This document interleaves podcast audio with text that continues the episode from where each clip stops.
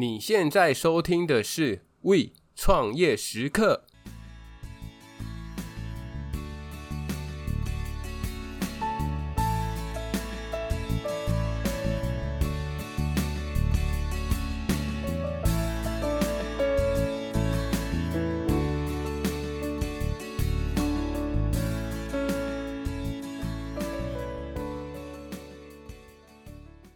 Hello，Hello，hello, 大家好，欢迎回到 We 创业时刻，我是 Echo，很开心又回到了这个频道当中。那这个节目主要是分享跟创业有关的一些故事、趋势，以及我在创业的过程当中可能有遭遇到什么样的困难、什么样的问题，然后都可以一并分享给大家，然后大家可以做一个交流讨论等等。所以，如果你是对创业这个议题相当感兴趣，甚至是说你未来就是有想要创业的计划的话，那欢迎大家加入我们这一个节目，我们可以一起交流、一起分享、一起成长。OK，让我们拉回正题吧。我们这一次想要跟大家分享的主题是近期非常非常夯，大家应该也都有耳闻，就是云端厨房。这边简单介绍一下本集的摘要，那总共会分五个部分。第一个部分就是会跟各位介绍一下什么是云端厨房，那它中心的理念是什么？什么样子的营运模式就可以被我们称作是云端厨房？第二个部分就是可能讲一下云端厨房它的一个历史跟为什么它会在近期我们一直听到、一直听到这个名词，一定会跟我们一些时空背景有关系。再第三个就是去比较一下云端厨房以及这种传统的餐饮业，就像我们传统的一些街边店，这两个有什么样不一样的地方？第四个就是云端厨房的成本结构。假如说我们真的想要开一间云端厨房的话，那我们应该要注意什么样的地方？因为它在成本结构上势必就是会跟传统的街边餐饮店非常的不一样。那有没有什么应该要注意的地方？以及第五个，我觉得在近期当中把云端厨房发扬光大的一间公司叫做 Just Kitchen，大家可以听听看它的一个营运模式是什么样子。有没有值得我们去学习模仿的地方？好，首先让我们简单的去介绍一下什么叫做云端厨房。那其实它有非常多不同的名称，像是有人叫它虚拟厨房，有人叫它幽灵厨房、影子厨房，甚至有人叫它暗黑厨房。听起来是不是有稍微的恐怖？但它没有想象中那么恐怖啦。不知道你们在听到这些名字的时候，你第一个浮现的一个想法是什么？其实他的一个想法相当的单纯，主要就是他会去找一个小地方，就是大概三到四平的一个空间，来经营一个餐饮的品牌。它的主要的营运模式就会着重在于外送，所以它一个基本的核心概念就是它不提供客户去做内用的服务，所以它会搭配一些外送平台，以外送为主的一个营运模式。那我们想想看，这样对于店家的好处是什么？没错。其实你就可以少了前期的一个前置成本，像是装潢、像是设计这些成本都可以把它节省下来，而在找地段的部分，也不用再跟人家去抢那种所谓的黄金店面，可能说非常高租金的这些店面，你只要找到一个你喜欢的商圈，然后去做经营，所以就不会去受到一个开店地理位置的一个影响。而目前啊，云端厨房我认为有两种商业模式。第一种是将空间分隔成许多小厨房的一个商业模式。举个例子来说好了，可能说有十间餐饮的品牌，我们这时间都看好了大安区的这个市场，所以我们就九九嘞，就一起去大安区租一个四十平的店面。我们再加上四十平的店面，一起切切切切切，切成了十间的小厨房。那大家一起进驻到这个空间当中，那我们不会有华丽的门面。华丽的装潢，甚至我们也没有内用的餐桌椅。我们的接单方式就是以百分之百的外送为主。但其实我对这个商业模式一直抱持着一个问题，就是这十个品牌，当他们一起进驻在大安区之后，他们除了可以一起 share 这一个租金之外，还有没有别的重效可以一起去达成？因为你想想看哦，假如我们都没有对外的一个招牌。所以，以顾客眼中，我们就是外送平台当中的一个店家。外送平台它的一个限制就是它没有办法送到送给太远的顾客。所以，这个地区一次进驻了十个店家的时候，其实我们十个就是竞争者。因为我们就是要去吃这个方圆四公里、五公里的这些客群嘛，所以想当然尔，我们这时间其实就是竞争对手啦。除非我们卖的东西是相当不一样的。第二个云端厨房的商业模式，就是它有一个中央厨房，然后会在各地去建一个卫星厨房，最后去走一个外送。这个营运模式我们在最后的时候会介绍，因为它其实就是目前 Just Kitchen 它的一个主要的商业模式。我们后面会再去做一个解说。好，接下来我们来说一下为什么云端厨房在近期这几年特别的流行、特别的兴起。讲一下为什么云端厨房会兴起好了。主要的原因在于，传统想要开一间街边店的时候，你的前期成本其实相当的高。你想想看，我们想要开间店，所以我们第一个我们需要去选位置嘛。你选的这个店址的部分，会受到你的商圈、你的人流、你的车流来影响你的租金。大家应该有听过非常有名的一句话：一是 location，二是 location，三也是 location。那其实就是你的位置是相当的重要的。你如果想要选择那种黄金店面，那种人流车流都相当多的这些地方。想当然，你的租金也就会相当的高，而当你的租金被拉高的时候，你就会拉长你需要回收的一个时间，这也是造成餐厅倒闭前几名的原因之一，并且啊，随着这几年外送平台的一个兴起，像是 Uber Eats 或是 Foodpanda，还有手机网络的普及，那最重要的是消费者行为的一个改变，所以带动了云端厨房的一个发展。这边我可以补充一下，我深刻的记得，其实我们的外送真的是这几年才渐渐的起来。因为之前我在加拿大的时候，其实 Uber E 已经相当的盛行。回来的时候，其实反而还有点不习惯，因为我记得我刚回来的时候，我们的 Uber E 并没有很普及。我记得那时候我还觉得有稍稍的不方便。而还有另外一个重要的因素，去加速了这个云端厨房的一个兴起。那不用我说，大家应该也都可以联想得到。就是我们的新冠肺炎，因为当新冠肺炎大流行的时候，我们主要就是去主张说不要做过多的接触，所以我们也是避免移动、避免外出。尤其是当我们在五月的时候开始了三级警戒嘛，那政府宣布说餐厅不得营业用的时候，其实有一波餐厅的大转型，因为很多本来是没有外送平台的，他们也纷纷去找 Uber E 或者是 Foodpanda 想要去做一个合作。然后让自己可以继续的生存下去。其实我觉得这一次的这种消费的行为的改变，已经很难再回去了。说真的，外送真的是太方便，太方便了。那我认识一个阿姨，然后她之前就是根本不会用外送平台来点餐的这件事情。最近我在跟她聊天的时候，问她说：“诶，阿姨，你疫情在家里都吃什么？”然后跟我说：“哦，没有啊，我就点外送啊，外送很多餐厅可以选择。”那也非常的方便，然后我也加入了那个 Uber E 的那种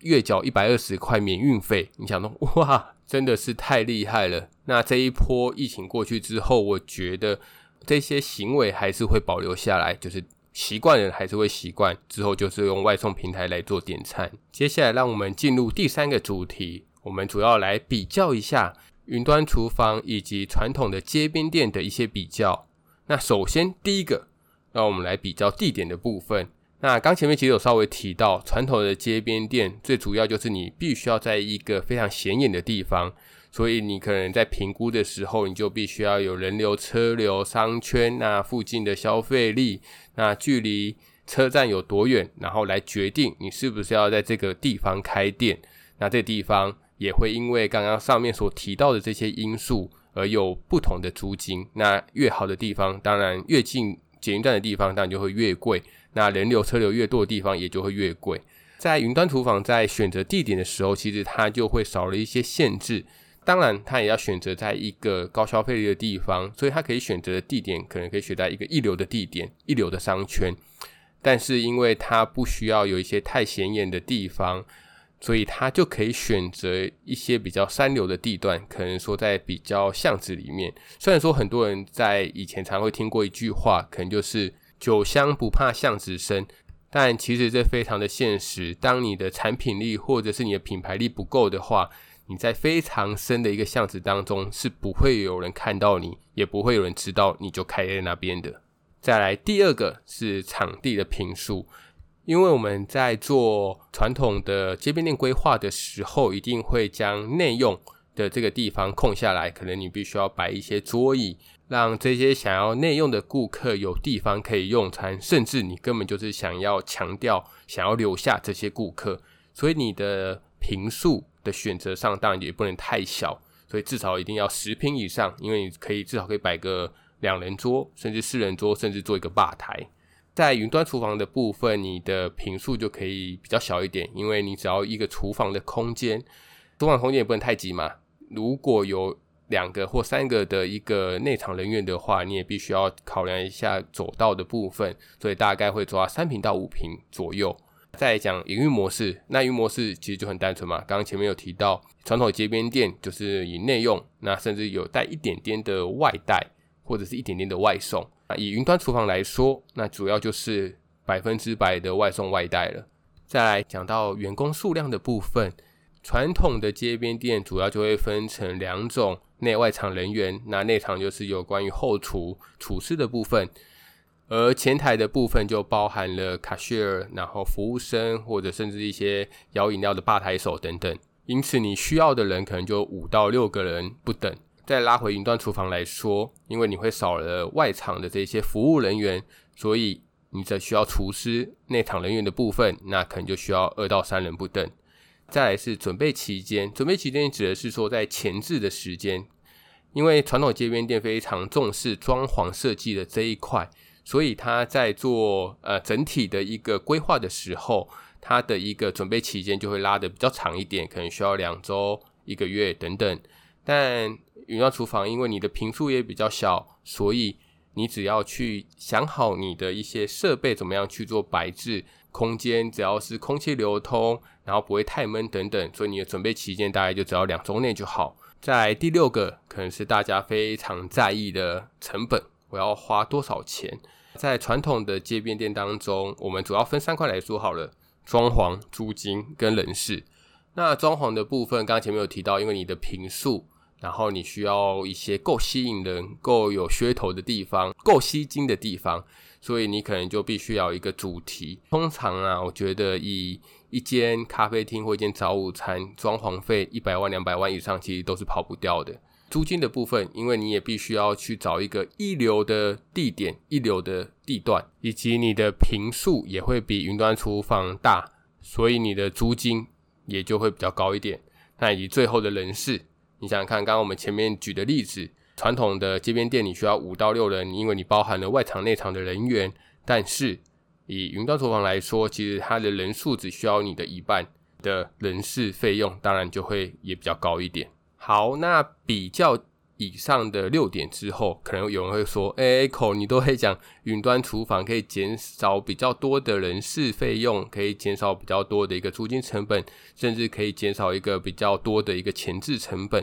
那是不是你鼓励我们去开云端厨房啊？没有，没有，没有。其实我没有想要表达云端厨房就是比较好的这件事情，因为我认为啊，你想要开云端厨房的话，你势必有一些基本的条件，你必须要符合。”因为我觉得云端厨房它其实比较像是一个跳板，怎么样的一个类型你会适合去开云端厨房呢？首先，我觉得第一个就是当你是一个品牌，你想要测试一个新市场水温的时候，你就可以去开一个云端厨房。举例来说好了，你可能是一间台中非常有名的早午餐店，这时候你很想要知道说，诶，台北人不知道会不会喜欢我这些早午餐的口味，所以你就在台北的一个市区，可能士林区。开一间云端厨房，然后来试试看你这个产品的水温。第二个就是你的产品力必须要非常非常的强。你想想看哦，如果你少了一些装潢，少了一些摆盘，那你能够跟其他人决胜负的地方在哪边？就是味道。我相信在外送平台当中，一定有一群人是非常喜欢尝鲜。而这些人，如果你没有用味道，没有用你的产品，没有用你的餐把它留住的话，你想要接一个新的订单，你就会变得非常的困难。以及第三个，你的定位跟你的目标客群，你已经想得非常透彻，已经想得非常清楚了。这样的话，你也适合开云端厨房。举例来说，你可能已经非常确定你的 TA 就是要锁定那些办公室的上班族，而且你也非常的明确知道，你就是想要推这些上班族一个健康跟养生的健身餐。这时候，你就可以找一个离工业区近的地方，然后来开云端厨房。但是这边需要注意的是，云端厨房也有一些隐忧，大家可以想想看有什么样的隐忧呢？首先，第一个。就是因为我们都是走外送平台嘛，那外送平台虽然可以帮助我们去做一个导流的动作，但是因为它抽成也相当的高，所以你的毛利其实也会被吃掉相当多。那第二个部分是，我觉得这一部分也蛮严重的，就是因为你在接单的时候都是使用外送平台，但其实你这样会没有后续的一个顾客资料，你没有办法去对这些顾客再做一个再行销。也就没有办法去培养你的一群忠实粉丝，而这会造成什么样子的后果呢？你就会变成你必须要一直用促销的方式来找新户，但是因为促销也就会吃掉你的毛利，那你的毛利也就会变得更低。接下来我们进入第四个主题，就是有关于云端厨房的一个成本结构。那以前在做传统街边店的时候，有一个黄金公式，应该大家很多很多人都有听过，就是十趴、二十趴、三十趴。这个十趴、二十趴、三十趴的意思，分别是说你的房租大概要占你的整体营业额的十趴，二十趴的部分是你的人事费用，以及最后的三十趴是你的一个食材成本。但是因为云端厨房，它是在一个比较小的地方，所以你的成本结构势必就会做一些调整。首先，第一个部分就是你的房租，你的房租已经不会占到传统的十趴，那最好是抓个五趴左右。第二个部分是你的人事，那人事也是少了一半嘛，所以本来的二十趴，那在云端厨房的时候，最好是可以抓个十趴左右，因为你已经少了外场人员的这一些工作人员。那再来是食材的部分，食材成本的部分，本来刚刚前面提到的是三十趴，但是因为你现在想要走的营运模式是外送，所以你就要考量到你的包材部分，所以食材加包材的部分最好是可以抓个四十趴，而且这个包材相当的重要。我这边并不是要攻击。某一些餐厅，因为我其实有看到有些餐厅他们在做外送的时候，我觉得相当的可惜，因为它的品牌可能是相当知名的，但是你去看它的外送的餐盒，你会觉得说，哇，这个餐盒给我感觉好像是在夜市当中会看到的，尤其是当你点一个高价的东西的时候，你接收到的却是一个这样的餐盒的时候，你的心理落差相当的大。其实我觉得对于品牌是相当不好的，因为你可能就会带给顾客一种很廉价的感觉，其实我觉得这个是相当需要注意的地方。而云端厨房千千万万不要忘记，你必须要留下三十趴到三十五趴左右是平台抽成的部分。所以这样里里扣扣，刚刚我们前面所提到的，可能说四十趴的食材包材，十趴的人事。那房租的五趴，这时候已经五十五趴了，然后再加上一个平台的抽成三十趴，那其实就是八十五趴。如果再扣掉一些杂项或者是一些水电费用的话，那你的净利可能就会更加的低。所以这边的成本结构是必须要再去做一个考量，因为它的一个结构思维跟原本你在开传统店、传统餐饮店是完全不相同的。所以这边大家可能需要注意一下。好啦，那最后让我们进入最后一个主题，就是简单的介绍一下台湾的云端厨房业者 Just Kitchen 它的一个背景跟以及它的一个商业模式。但我这边不会讲的太多啦，因为主要我这边是想要跟大家分享有关于它的一个商业模式。所以如果你对于它更有兴趣的话，你可以再去找一些它的相关文章来做阅读。其实它网上文章是相当的多。简单讲一下这间公司的背景。这间公司其实它是在二零一九年创立的台湾新创公司。那目前在台湾有十六个幽灵厨房跟二十个品牌，几乎其实已经涵盖双北市的服务范围了。而这边讲一下它的一个商业模式，它的商业模式主要就是 Just Kitchen，它会选择在一个地方去成立它的中央厨房，那这中央厨房可能就会相当的大。那这个部分，它就会将他们的旗下品牌的一些餐饮，在这个地方去把它完成九十趴，再来就是他会在他想要进入的这个市场去开所谓的卫星厨房，而卫星厨房的工作就是去完成中央厨房已经完成九十趴了嘛，那他就是完成剩下的十趴。他们的目标就是在当卫星厨房他接到订单的时候，他们可以用五分钟的时间就出菜，然后剩下十五分钟的时间可以让外送人员来做送餐取餐的动作。让顾客可以在半个小时，甚至在二十分钟之内就可以拿到他所点的餐点。哇，我觉得这其实是非常相当吸引人的一个部分。而 Just Kitchen 呢，它可以拆分，它目前业务其实可以拆分成三种。第一种就是我们刚刚前面所提到的这种营运模式。第二种就是他们会帮其他的餐饮品牌去做代工，因为他们有所谓的一个中央厨房嘛。那目前其实跟他们配合的厂商相当的多，有米其林餐厅的大三元，甚至有连锁的卤肉饭胡须张。其实我觉得这是相当厉害的。那以及第三个，我觉得他们在未来可能就会走自己的一个平台，当他们的量跟他们的品牌够多的时候，那势必就会去走他们自己的一个物流。其实我对于这一点我是相当期待的，因为老实说，我对于福威达的印象并没有到很好。尤其是当你要客诉却找不到地方的时候，那种感觉其实相当的差。那我们就拭目以待啦。好，那本集就是我们的主题——云端厨房啦。希望大家会喜欢。不知道，因为今天是七月二十六嘛，那明天就是七月二十七，也就是微解封的时候。不知道大家有没有什么样的计划？听说现在八月、九月的一些观光景点的。旅馆都已经是大爆满了，那不知道你是不是也在大爆满的这些名单订房的这些名单当中呢？但不管怎么样，我觉得这都是个人的选择啦，我觉没有对跟错。但是不管怎么样，不管你到什么地方，一定都要记得保护自己，然后也保护家人，就是把口罩戴好。那当有疫苗的时候，大家也赶快尽快去打吧。那我们这一集的节目就到这边喽。如果你还没有追踪我们频道，或者是没有到我们的 FB IG 上按赞的话，请大家记得去追踪我们哦。OK，让我们下周再见喽，拜拜。